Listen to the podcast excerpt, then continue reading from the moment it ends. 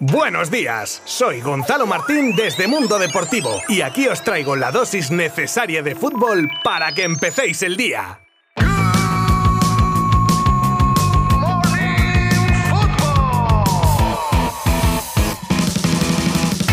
Partidos con equipos españoles, dos alegrías y una decepción. Vamos con lo malo de la tarde-noche de ayer que fue el Sevilla que caía en el Sánchez Pizjuán ante el Lille, que ya decía ayer que era un hueso duro de roer y tanto que ganó por 1 a 2 dejando a los andaluces últimos de grupo sin ganar todavía en Europa y llevándose la primera derrota en casa de la temporada y tiene pie y medio fuera de la competición. Ahora viajamos a Villarreal a por la primera alegría con la esperada pero no por ello menos meritoria victoria de los de Emery ante el Young Boys, que aún así tuvieron sus opciones de acercarse en el marcador en la segunda parte. El Villarreal que dejó fuera a los fantasmas de la liga para lavar su imagen con los goles de Capoue y Groeneveld para empatar a puntos en la cabeza del grupo con el United que pinchaba en casa del Atalanta. Y la otra alegría, al menos en lo que al resultado se refiere, fue la innegociable victoria del Barça en Kiev, que sí, por la mínima y no con un juego brillante, pero los tres puntos que le colocan segundo y dependiendo de sí mismo para continuar en esta edición de la Champions no se los quita nadie.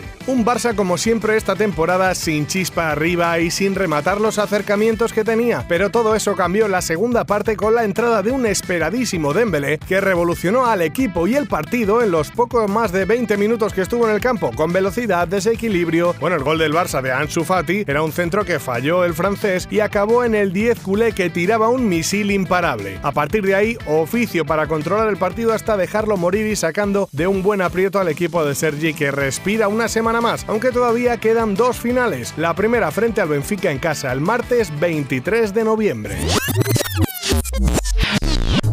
Parece que la era Xavi está cada vez más cerca, tan cerca como que se prevé que Rafa Juste y Mateo Alemani viajen a Doha para cerrar su fichaje, según ha informado TV3. A pesar de que el Al-Sad quería en la negociación al presidente Laporta, este finalmente no viajará ya que las negociaciones parecen estar tan avanzadas que hasta el contrato estaría pactado y ya redactado a la espera del ok de los cataríes. En cuanto a los términos de ese contrato, se sabe que el de Terrassa cobraría un fijo menor que en Qatar, siendo una gran parte de sus futuros emolumentos por objetivo. Leo Messi es baja para el Leipzig PSG. Parece ser que por molestias musculares acumuladas a secuelas que arrastra de la brutal entrada que recibió en el Argentina-Venezuela de septiembre y que le dejó la rodilla tocada. Y esa rodilla preocupa y mucho en París por su lenta recuperación. De hecho, el argentino viajará a Madrid a someterse a un tratamiento y probablemente se pierda varios partidos más. Según la Gazzetta dello Sport, Paul Pogba desea regresar a la Juve. El francés es uno de los objetivos favoritos del Real Madrid para su centro del campo la temporada que viene, pero el jugador se habría reunido con Mino Rayola, su representante, para dejarle claro que de salir del United, con el que acaba contrato en 2022, su destino sería Turín y no Madrid. Otro problema para que se produjese ese movimiento sería ver si el equipo italiano podría soportar la ficha de 14 millones que cobra el centrocampista. En el baile de nombres de posibles entrenadores para el Newcastle y su nuevo proyecto multimillonario aparece en el diario The Times el actual mister del Villarreal Unai Emery. De hecho, casi aseguran que el club inglés haría de ladrón de guante blanco y anunciaría su fichaje esta misma semana, ofreciendo al Villarreal un pago de 6 millones de euros en compensación. Lo gracioso de la historia es que desde el conjunto amarillo no tienen ni idea de nada de esto que cuenta The Times. Quedaos con el siguiente nombre, si todavía es que no lo conocéis. Karim Adeyemi, delantero del Salzburgo de 19 años que puede jugar de punta o de extremo en la izquierda, y por el que se está peleando media Europa. Liverpool, Barça, Real Madrid, PSG, Bayern, Dortmund, Inter, son equipos que ya se han interesado por el joven delantero alemán. ¿Quién se llevará el gato al agua?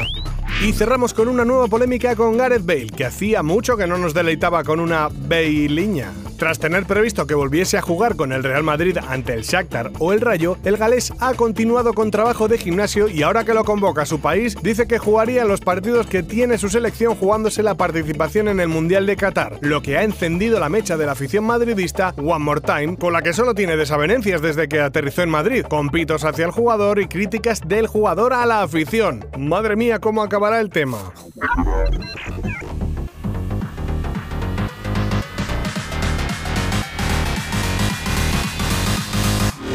Y para terminar, recordaros que hoy tenemos partidos de Champions de nuevo, con Real y Atlético de Madrid como representantes españoles ante Shakhtar y Liverpool respectivamente. El Madrid en busca del liderato del grupo y los colchoneros intentando recortar puntos con el equipo de club actual líder de su grupo a 5 puntos de distancia. Podréis seguir estos y el resto de partidos como los del City, PSG, Milan, Dortmund, Inter, etc. Todos, todos, todos desde nuestra página web www.mundodeportivo.com y desde nuestra redes sociales. Y si os suscribís a Good Morning Football desde aquella plataforma desde la que nos escucháis, pues ya vamos, miel sobre hojuelas. Gracias por estar ahí un día más. Un saludo. Adiós. Mundo Deportivo te ha ofrecido Good Morning Football, la dosis necesaria de fútbol para comenzar el día.